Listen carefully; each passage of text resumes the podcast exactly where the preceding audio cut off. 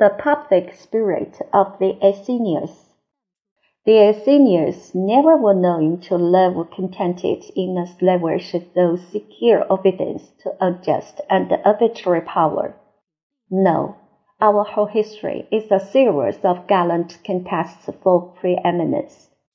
The whole period of our national existence has been spent in proving dangers for the sake of glory and renown.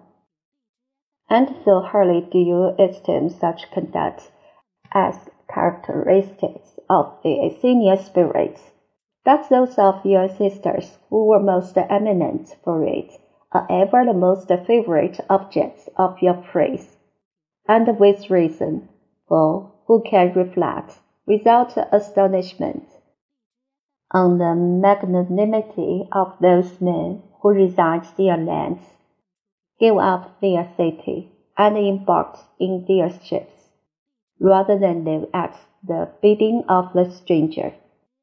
The Athenians of that day looked out for no speaker, no general, to procure them a state of easy slavery. They had the spirit to reject even life, unless they were allowed to enjoy that love in freedom.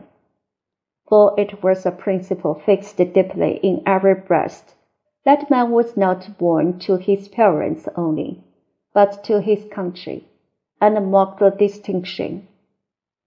He who regards himself as born only to his parents waits impassive submission for the hour of his natural dissolution.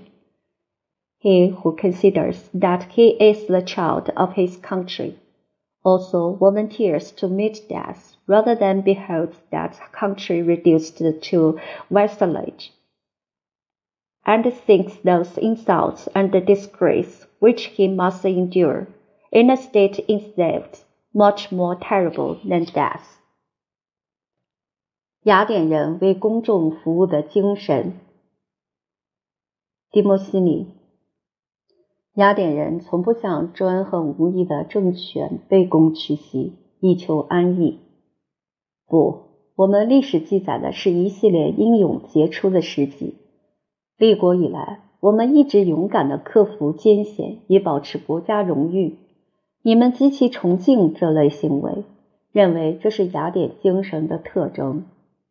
在这方面有超卓表现的先辈，历来是最受颂扬的人物。你们的想法自有道理。对于那些宁愿离乡背井、远航他方，而不愿俯首听命于异族的人，谁能不讶异于他们的崇高举动呢？当日的雅典人并未渴求什么议长或将军为他们谋取不难忍受的奴隶地位，他们具有生而不得自由、勿宁死去的精神，牢固于每个人心底的原则是：人生来不仅属于父母，且属于国家。请注意其间的差别。如果一个人认为自己生来仅为父母，他就只会被动的静待自然死亡。可是，如果他认为自己也属国家的儿女，便会自愿赴死，也不愿看到自己的国家沦为附庸。